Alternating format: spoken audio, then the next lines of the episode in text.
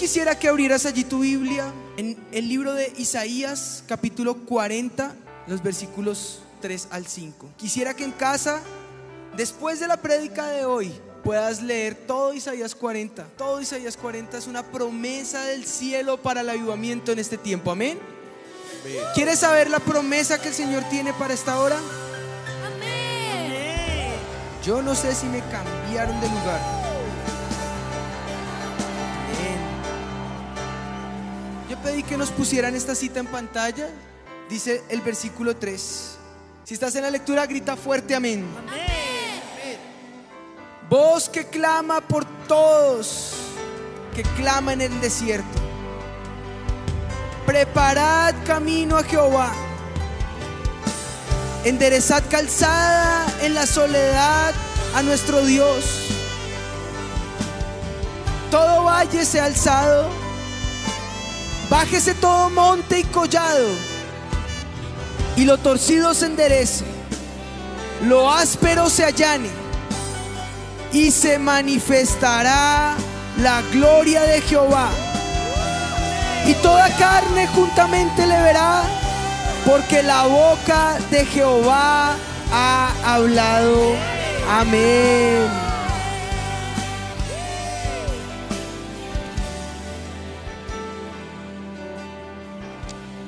Yo creo que estamos viviendo tiempos en los que el libro del profeta Isaías se cumple una vez más sobre nuestras vidas.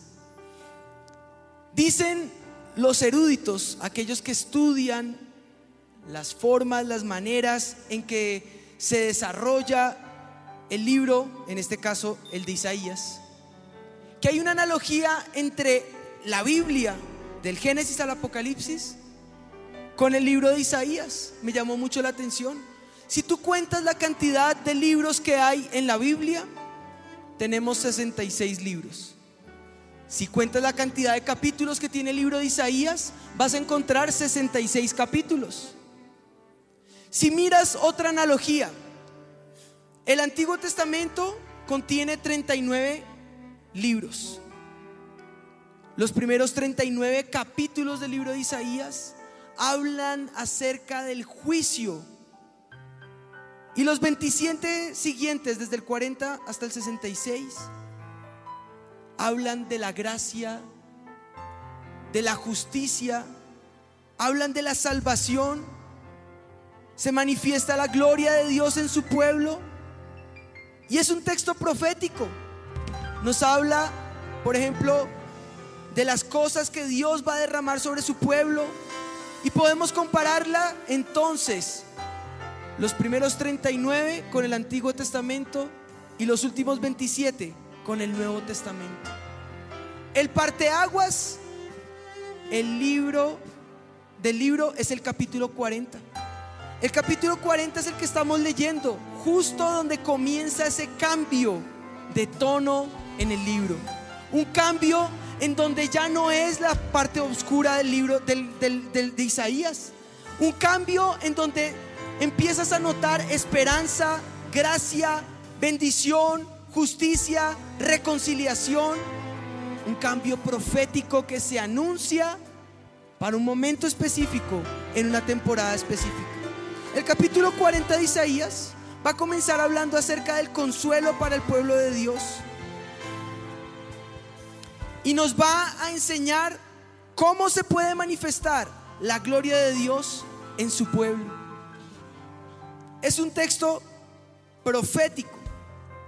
Muestra, por ejemplo, a Juan el Bautista anunciando la manifestación gloriosa del Hijo de Dios. La llegada de Dios al mundo. Y esto se anuncia allí en Isaías 40. Ahora, hay una tercera analogía, lo que está pasando en el avivamiento.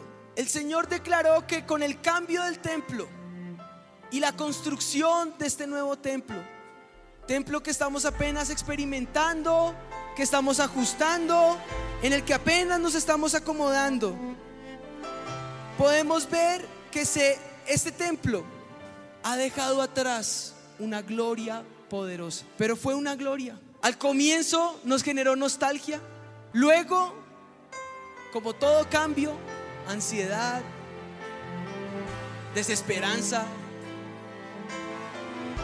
Y empieza una nueva temporada en donde se anuncia un nuevo templo. Y como les dije al comienzo, apenas pasé acá al frente, la gloria postrera de esta casa será mayor que la primera, dijo el Señor. ¿Recuerdan esa promesa? Él dijo que la gloria postrera de esta casa sería mayor que la primera.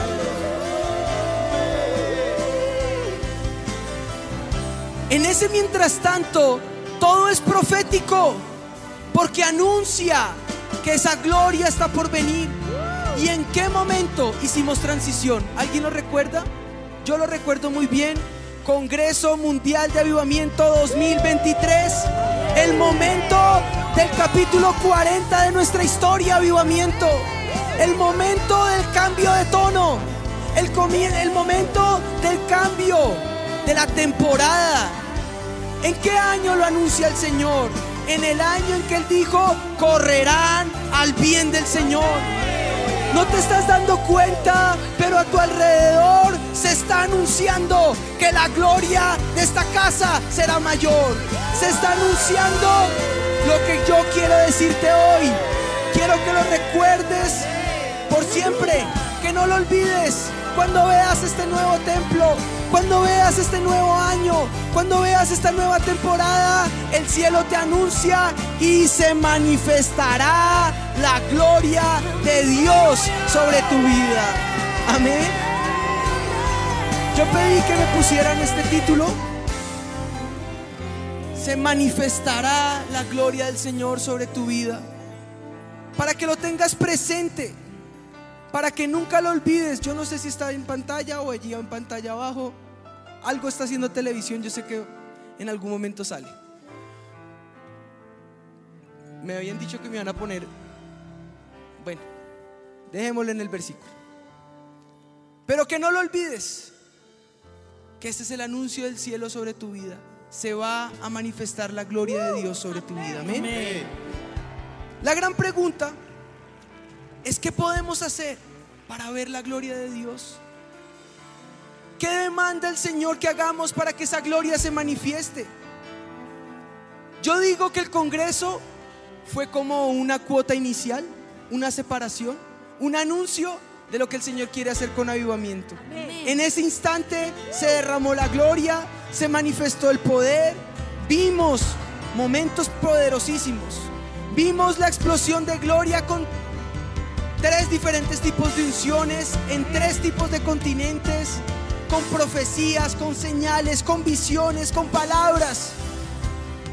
Y esa gloria anuncia lo que hemos venido declarando, un nuevo nivel de gloria quiere el Señor para el avivamiento. Una nueva temporada, un escalón más, unos peldaños más cerca de la presencia del Señor se cierra el Congreso anunciando que las siguientes temporadas, yo creería la siguiente década, va a acercarse mucho más a la manifestación del Hijo de Dios. Y cuando hablo de esa manifestación, estoy anunciando tiempos escatológicos, tiempos del regreso. No estoy diciendo que vuelva porque no le ponemos fecha a la venida del Señor. Seríamos imprudentes en, hacerlo. Señor Jesús dijo, que el tiempo y la hora nadie lo sabe, eso está en la voluntad del Padre. Pero anuncia que está muy cerca. La ciencia aumenta, el mal aumenta, la impiedad aumenta, el corazón está frío, hay apatía, hay escepticismo. Estarán como en los días de Noé, pensando en todo menos en el Hijo de Dios. Pensando en todo menos en la manifestación del Hijo de Dios. Se levantará el padre contra los hijos, los hijos contra los padres. Aumento de la ciencia. Bueno, todo. Si tú lo miras alrededor, la agenda globalista de la UNESCO, con la amenaza de los recursos naturales por terminar, la agenda globalista con ideologías inmundas que tuercen lo recto y a lo recto a, lo torcido lo llaman bueno y a lo recto llaman malo. que le dan la espalda al Hijo de Dios y voltean su mirada como los primeros 39 capítulos del libro de Isaías. Un mundo oscuro, un mundo lleno de impiedad, un mundo lleno de injusticia y de maldad. ¿Y quién anuncia? En medio de esas aguas recias, de esa noche oscura y esos momentos turbios en donde no hay respuestas, en donde la maldad gobierna, en donde todo parece ser un caos, un faro de luz se ve. Y eso fue lo que anunciaron al cierre del Congreso. Dijeron que las siguientes décadas Satanás tendría el propósito de destrucción. Los recursos se acaban, las ideologías se destruyen, la ciencia aumenta con tecnologías como las de el IGPT o este chat eh, de inteligencia artificial, en donde quieren sacar de todo medio y a como de lugar a Dios de la ecuación. Y cuando sacas a Dios, lo único que queda es la impiedad, la maldad y la injusticia.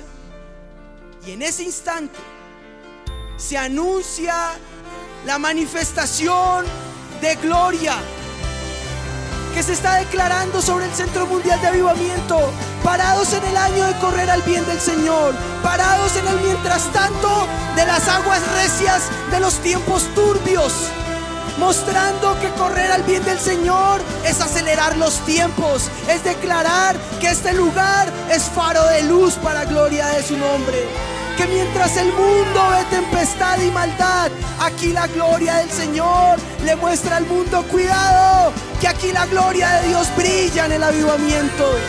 Cuidado, que está por manifestarse la gloria del Hijo de Dios. Cuidado, la presencia del Señor está en este lugar. Que esa presencia sea real. Quizás nuestras vidas se encuentran igual que los primeros 39 capítulos, con juicio, con pecado, con malos caminos. Hemos tenido que soportar algunos disciplina de Dios.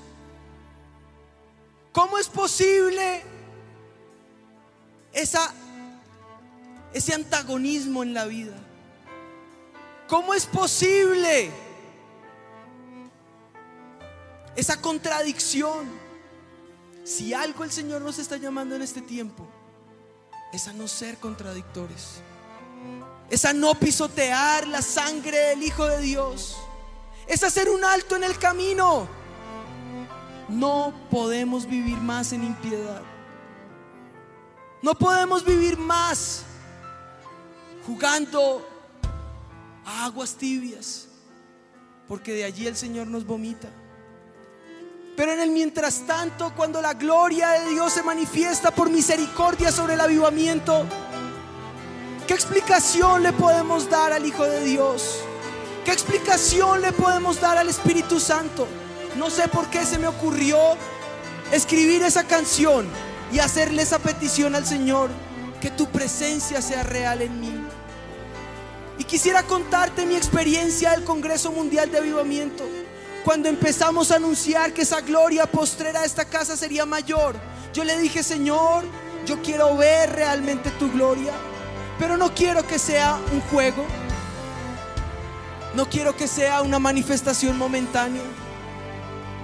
Quiero entender realmente en mi lugar secreto qué es todo lo que hemos vivido en el Congreso, qué es toda esa manifestación de poder Muéstramela, Señor. Pues les tengo que decir que la experiencia no ha sido nada grata. Ha sido temible, ha sido terrorífica, ha sido paralizante. Por otros momentos es deleitosa. Pero estando acá en el Congreso, cayó la gloria de Dios sobre mi vida. Caí bajo el poder de Dios y tuve una visión. Pude ver las manos de miles, de miles de jóvenes extendidas.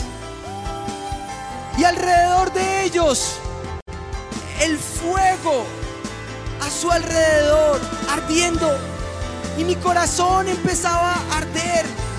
Sentí corrientazo de la cabeza a la punta de los pies. Salté y caí, yo no sé, como 10 minutos, 15 minutos, quedé ahí como muerto. Cuando me levantaron, me senté en la silla y le dije, Señor, no entiendo qué es lo que estoy viendo. Pero yo te pedí que quería no una experiencia, ni un momentico que sea temporal. Explícame, ¿qué es esto que estoy viendo? Llegué a mi casa al día siguiente del Congreso, eso se acabó el Congreso. Lunes en la madrugada, empiezo a escuchar la voz de un niño llorando. Me levanto a mirar quién está llorando. Como papá, algo que he desarrollado ha sido la sobreprotección en mis hijos.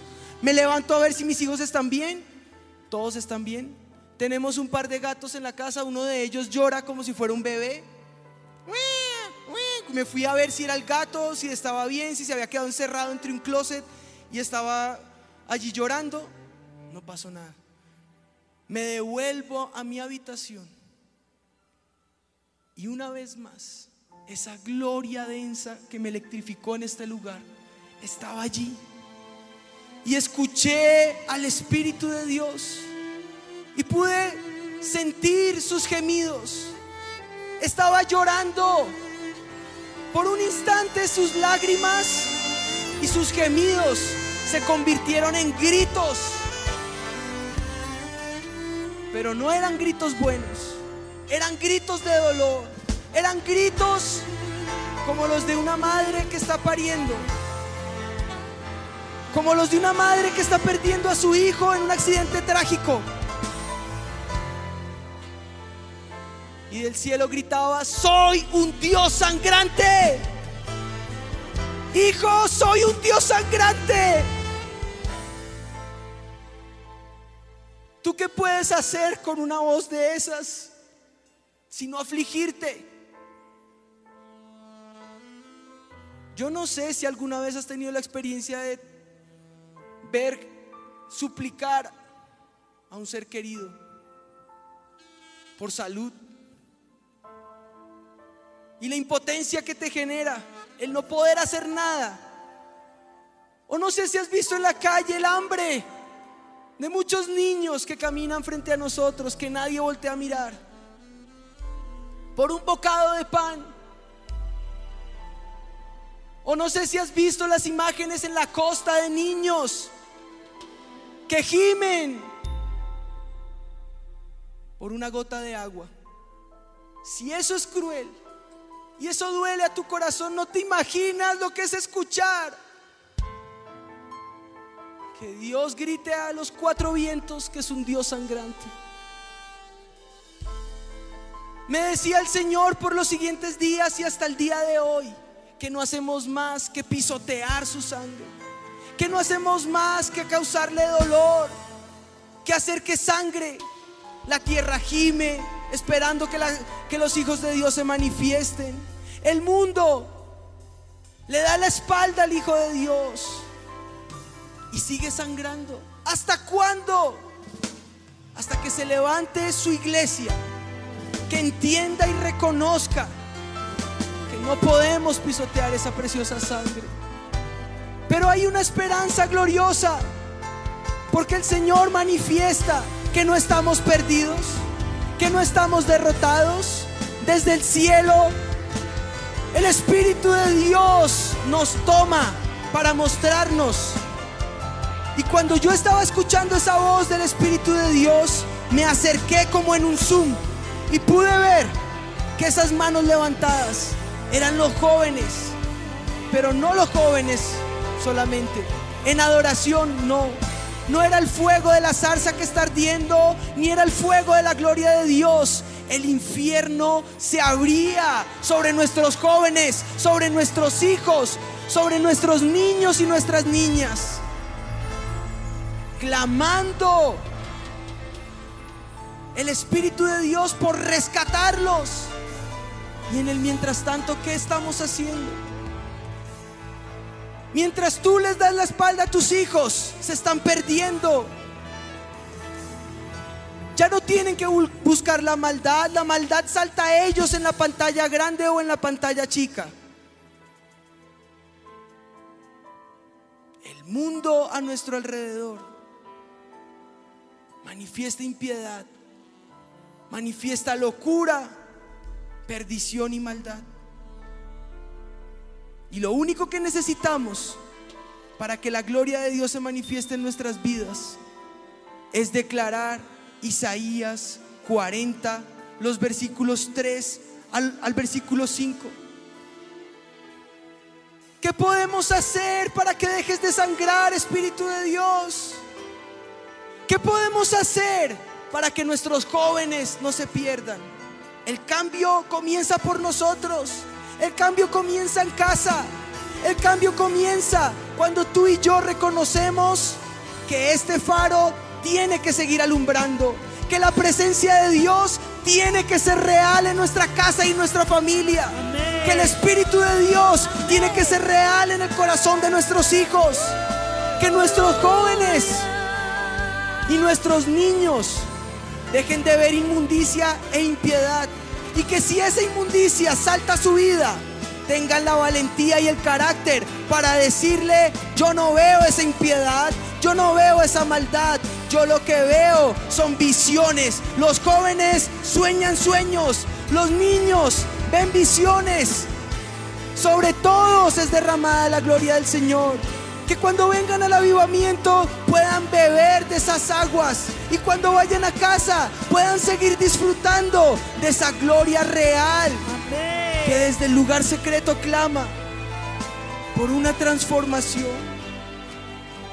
No podemos dejar que la presencia del Señor llegue a un ultimátum en que diga ya no quiero ir más con este pueblo. No va más mi espíritu con esta gente, lo dijo el Señor en el Antiguo Testamento. No podemos seguir viviendo esos 39 capítulos de Isaías, ni más esa etapa de maldad e impiedad. Hay que hacer un alto. Y lo primero que dice Isaías 43, empieza diciendo, enderezad la calzada en la soledad a nuestro Dios. Por mucho que alguien quiera cambiar nuestro estilo de vida,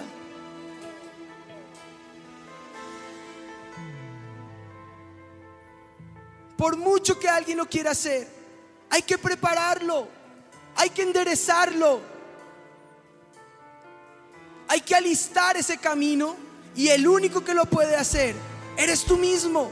Una decisión de tu corazón que esta nueva temporada que vivimos desde el Congreso comience con un cambio en el corazón, decisiones personales, una decisión privada, una decisión individual. Cuando dice enderezcan sendas, o cuando dice preparen el camino, otra versión dice barran el camino es hora de ir a casa y barrer toda inmundicia, barrer el camino. Si sabes que por aquí va a pasar el presidente, te aseguro que alistas este lugar con tapete rojo. Nosotros queríamos que en el Congreso este tapete estuviera para que si las personas caían bajo el poder de Dios, no cayeran sobre el polvo o sobre los escombros, que tuvieran la confianza de estar en un sitio digno, preparado para la presencia del Señor. Creo que es hora que como casa que somos en el avivamiento, barramos nuestro corazón, hagamos barrido en nuestra vida, hagamos barrido y limpiemos. Mi cuñado Víctor usa una frase que me encanta, es hora de sacar los implementos. Que esos implementos de aseo sean perfectos en nuestras familias que esos implementos de aseo sean de olor fragante delante de la presencia del Señor. Que cuando el Señor pase por nuestra casa, sea como entrar a un baño que huele delicioso, que huele a flores, que sea como entrar a un lugar donde la fragancia es el perfume del aroma, del olor, de su conocimiento. Que tu vida, que tu familia, que las familias del Centro Mundial de Avivamiento vuelan a la presencia de Dios. ¿Cuántos pueden gritar fuerte amén a eso?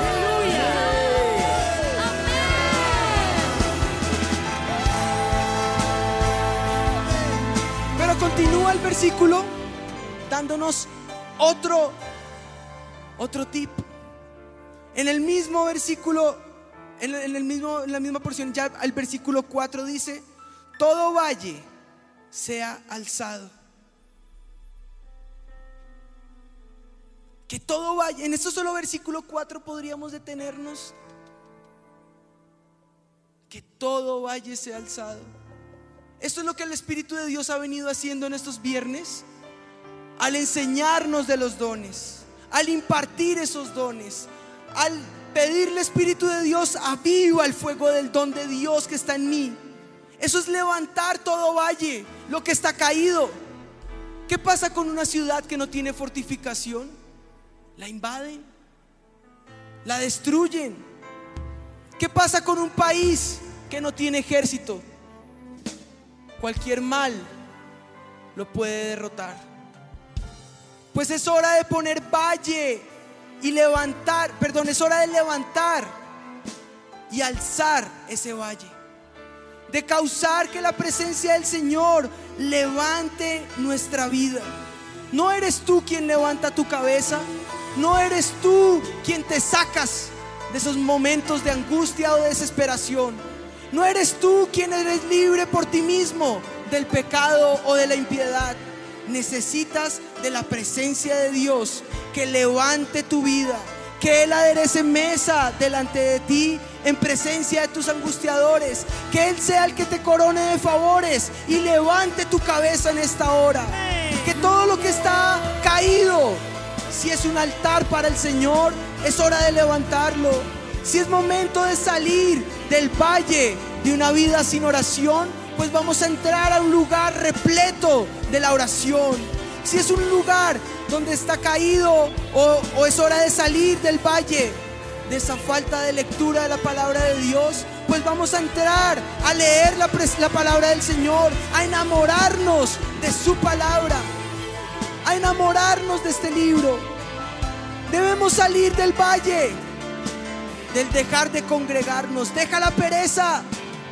Es el lugar donde Dios te plantó. Qué precioso lugar donde puedes ver la gloria de Dios. Del valle de la hipocresía. Del valle de una vida de mentira. Del valle de una fachada con apariencia de piedad, pero con corazón podrido. No podemos vivir más así. Tenemos que ser reales, como la presencia de Dios es real. Tenemos el carácter de Cristo para vencer con el bien el mal y sacar fuera las tinieblas de nuestra casa y de nuestra familia.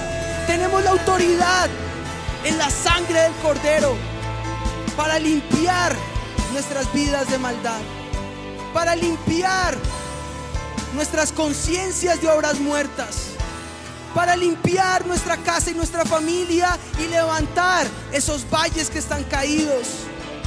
Si no hay adoración en nuestra casa, pues desde que entre alguien hasta que salga, pueda salir embriagado del aroma de la presencia del Señor.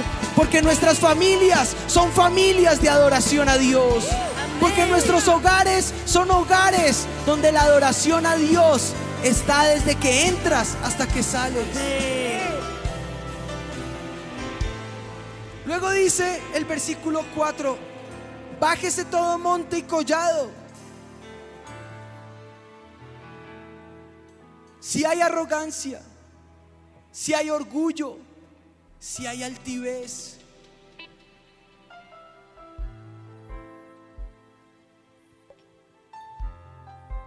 si tal vez nos hemos olvidado de principios tan básicos como postrarnos delante de la presencia del Señor, porque no me quiero ensuciar, porque qué vergüenza lo que van a decir las personas que están a mi alrededor.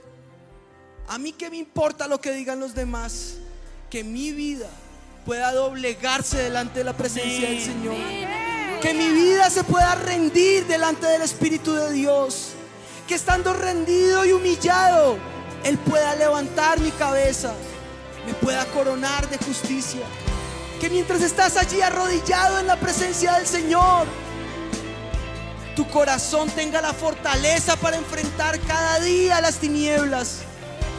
Que mientras estás arrodillado, la gloria del Señor te abraza y tu debilidad se convierte en fortaleza.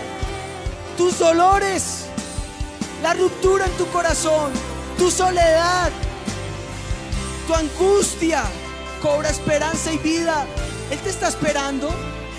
Que cada mañana lo que hagamos sea rendirnos en la presencia del Señor y decirle, Espíritu de Dios, sé tú el más importante en nuestra vida. Háblanos, Señor, cada día. Muéstranos tus planes para vivir. Que tu aroma permanezca en nuestras familias.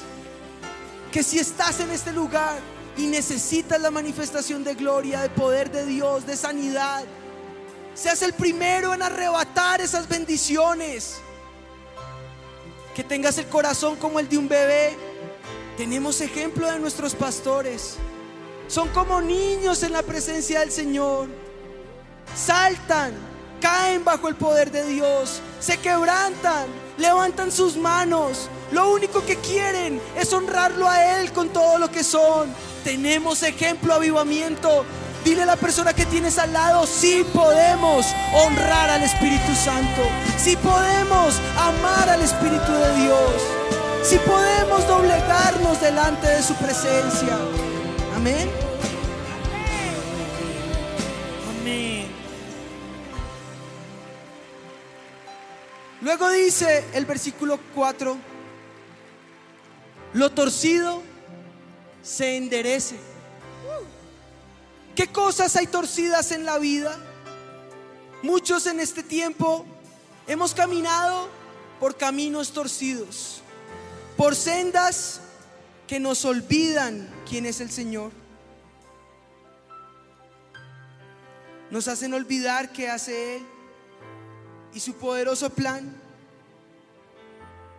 Dice Jeremías en el capítulo 3, en el versículo 21, voz fue oída sobre las alturas, llanto de los ruegos de los hijos de Israel, porque han torcido su camino, de Jehová su Dios se han olvidado.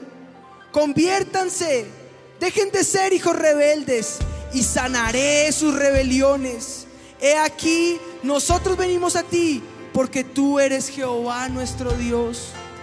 Si hay caminos torcidos, si por momentos se te olvidó el camino a la presencia del Señor, hay noticias del cielo. Puedes correr a Él una vez más.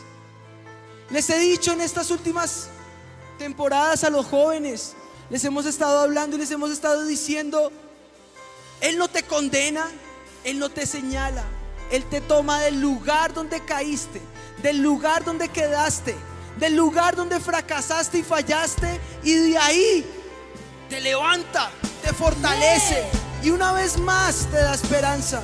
Lo único que necesitas, enderezar lo torcido, reconocer de dónde has caído y arrepentirte, lo dice el Señor en Apocalipsis. Mira por tanto de dónde has caído y arrepiéntete. Si no, si no te arrepientes, ahí es cuando viene, toma tu candelero y se lo lleva. Pero te da la oportunidad una y mil veces.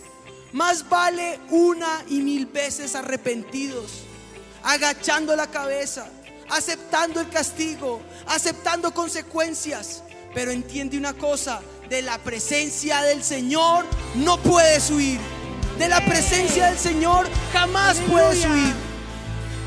Endereza lo torcido. Endereza lo que está quebrantado.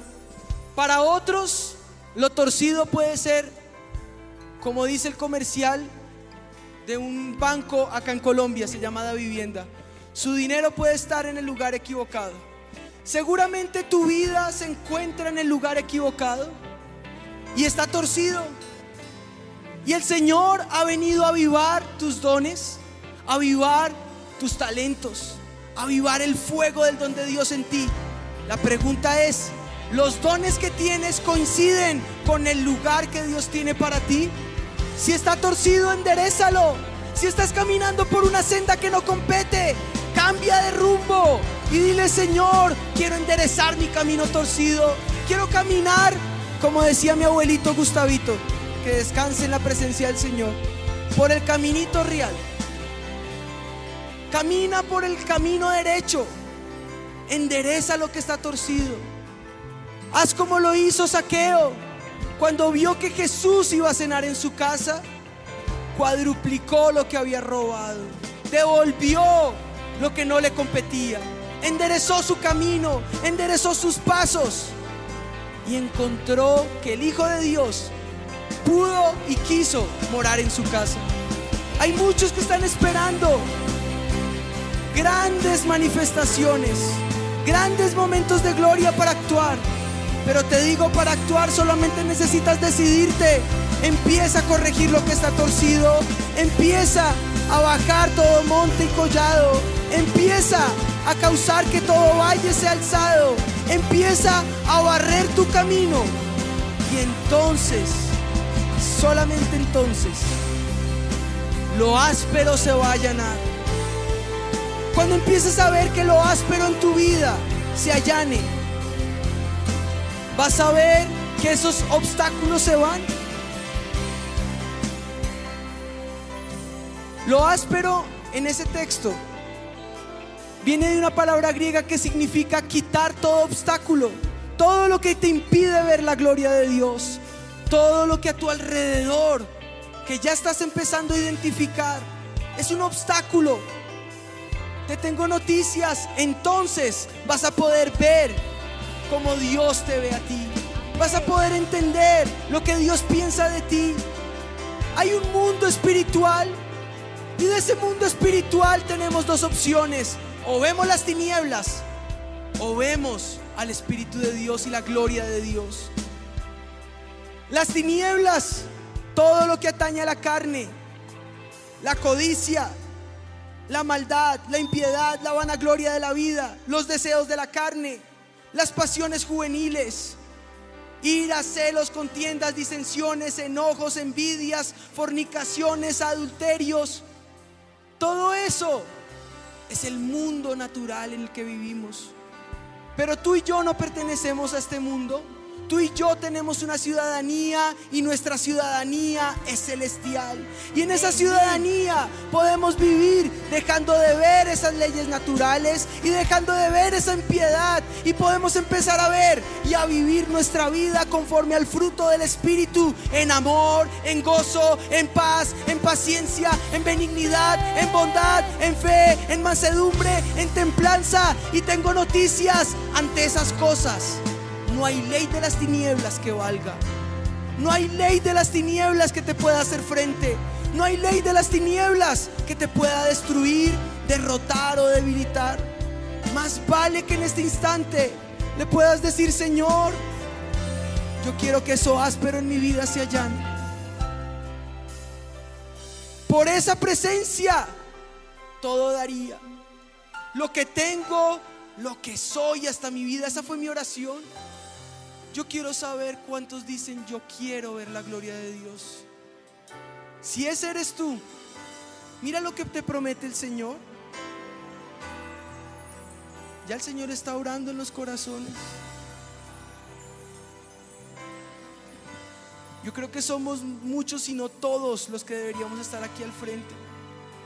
Con diferentes asperezas, con incredulidades, con dolores y golpes de la vida que nos dejan que nos desdibujan la presencia de Dios, que nos roban la fe, que nos roban la esperanza, que nos roban el Congreso Mundial de Avivamiento, que nos roban las profecías que el Señor ha declarado sobre tu vida, que no nos dejan correr al bien del Señor. Y en este instante podamos hacer un compromiso con el Señor. Queremos enderezar lo torcido. Necesitamos enderezar lo torcido. ¿Sabes cuál es la ventaja? Que el Señor no nos deja caído. no dejarás para siempre caído al justo. Él nos levanta. Él nos corona de favores. Él nos corona de justicia. Él cambia nuestro corazón de piedra en corazón de carne. Yo creo que mucho podemos decirle al Señor, pero hoy le podemos decir, Señor, una vez más nos rendimos a ti, Señor, como casa, como familia, pidiéndote que te manifiestes en este lugar.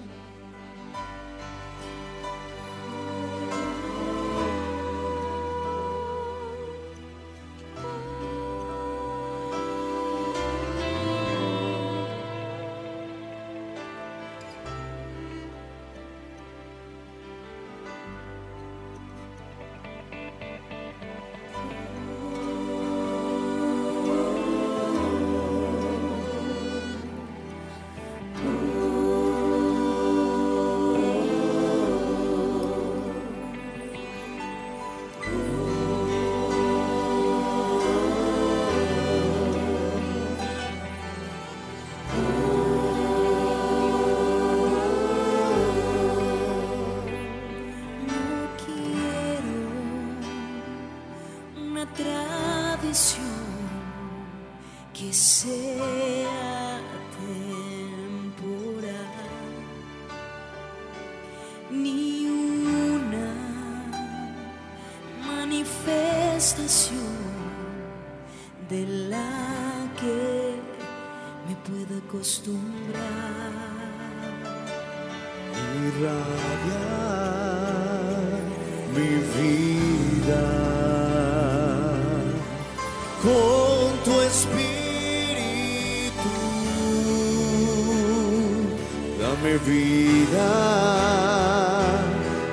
ver tu gloria en mí, que tu unción y comunión sean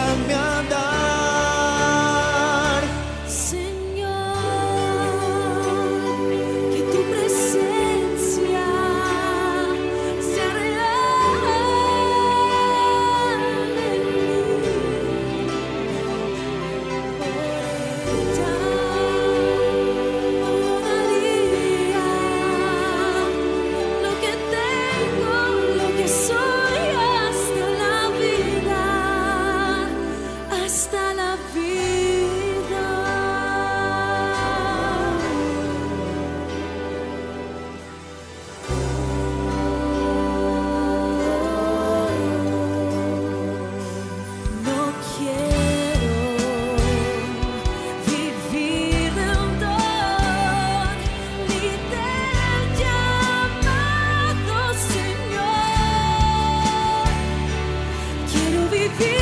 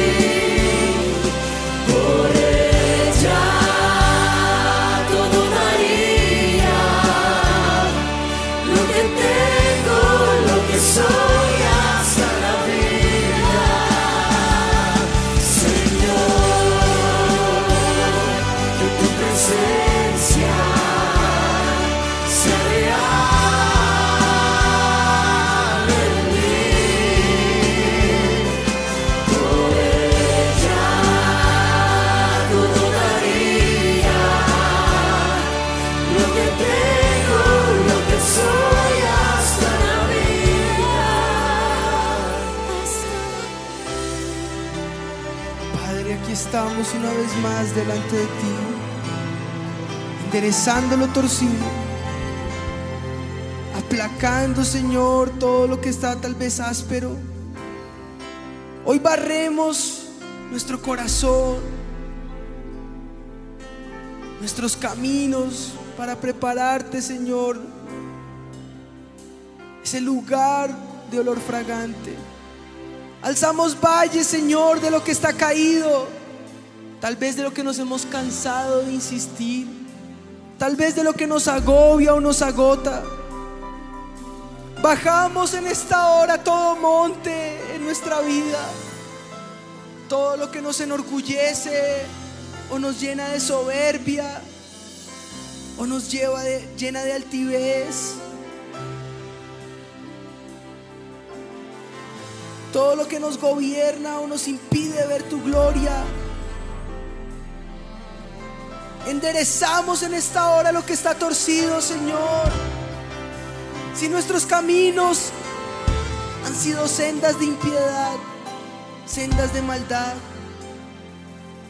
hemos contristado tu espíritu o te hemos alejado, Señor.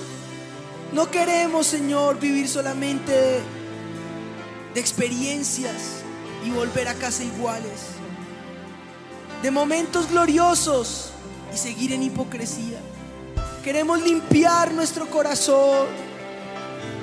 Queremos quitar todo obstáculo que impide que tu gloria sea derramada, Señor. Hoy con la autoridad que tú nos das, hollamos al enemigo en nuestras casas. Hollamos la pereza. Hollamos la injusticia. Hollamos la impiedad y la carne. La cobardía. La incredulidad. La ruina. La enfermedad. La maldición. La mandamos salir fuera. Hollamos en esta hora todo lo que nos roba los mejores días contigo, Señor. Todo lo que contrista tu precioso espíritu. Rendimos una vez más nuestra vida a ti, Señor. Y declaramos que el versículo 5 de Isaías 40 es la realidad que se va a manifestar en nuestras vidas. En el nombre de Jesús en el nombre de Jesús. Ahora quiero que hagas un ejercicio y levantes tu mirada a la pantalla, que yo sé que algunos ya dejaron sus Biblias atrás. Y mientras voy leyendo cada aspecto de este versículo, lo recuerdes por el resto del año de correr al bien del Señor.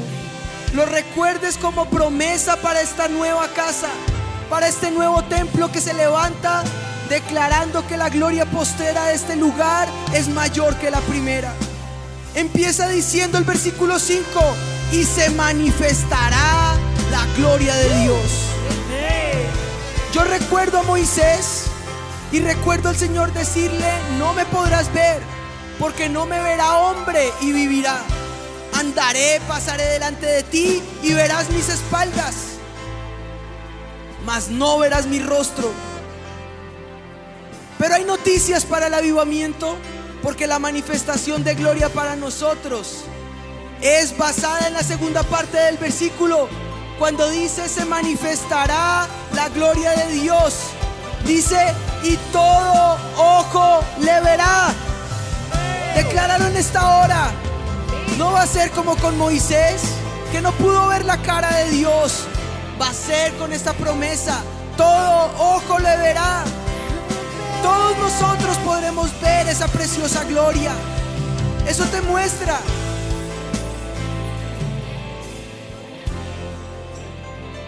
lo que significa toda carne. Significa que si Moisés hubiese visto la gloria de Dios, él hubiera muerto. Pero lo que implica para nosotros es vida. ¿Te das cuenta de lo que está pasando? Hasta este día había muerte para tu vida. Y ver la gloria de Dios hasta este día implicaba muerte.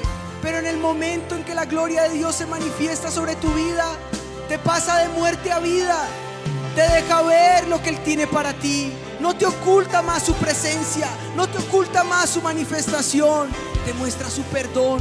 Te muestra sus planes. Te muestra sus caminos. Te muestra su misericordia. Te muestra lo que Él ve realmente de ti. Avivamiento, el Espíritu de Dios sueña contigo. Avivamiento, el Espíritu de Dios te sostiene te cuida como la niña de sus ojos. Avivamiento por una vez entiende que en este lugar habita la preciosa presencia de Dios. Y cada vez que entres por esa puerta, recuerda, este lugar tiene la manifestación gloriosa. Esa gloria postrera de esta casa. Una manifestación de gloria. Y si entras a este lugar, podrás oler su fragancia. Podrás ver con ojos reales, espirituales, lo que Él tiene para ti. Y lo mejor de todo es que no soy yo quien lo anuncia, ni es el Congreso, ni son los profetas. Lo mejor de todo es que este te- texto termina diciendo, dice, y se manifestará la gloria de Dios, toda carne le verá, porque la boca de Jehová ha hablado. Dile a la persona que tienes al lado, esto lo dice el Señor, esto es lo que dice el Espíritu de Dios. Esa palabra de Jehová te da confianza, cumple las promesas. Y por eso declaro que este tiempo es hora del cambio. Este tiempo es tiempo de despertar.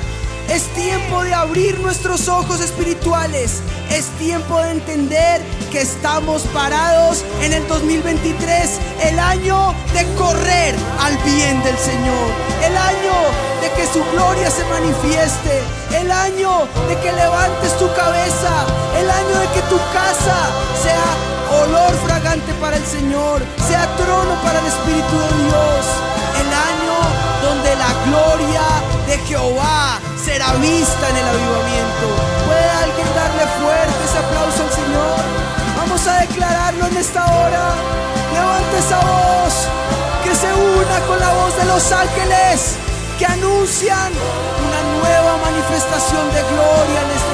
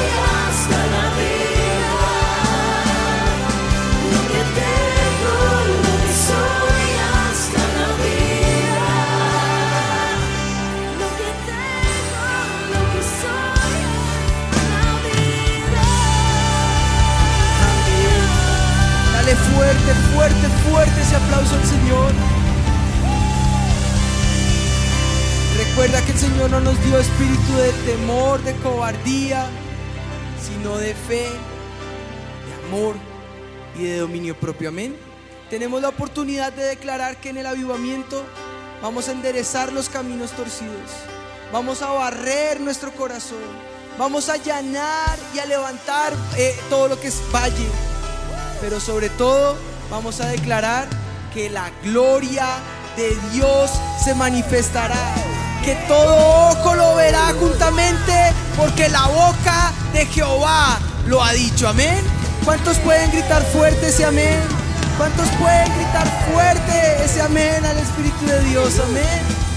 Dios te bendiga, avivamiento. Y recuerda que su gloria debe ser real en nosotros. Amén.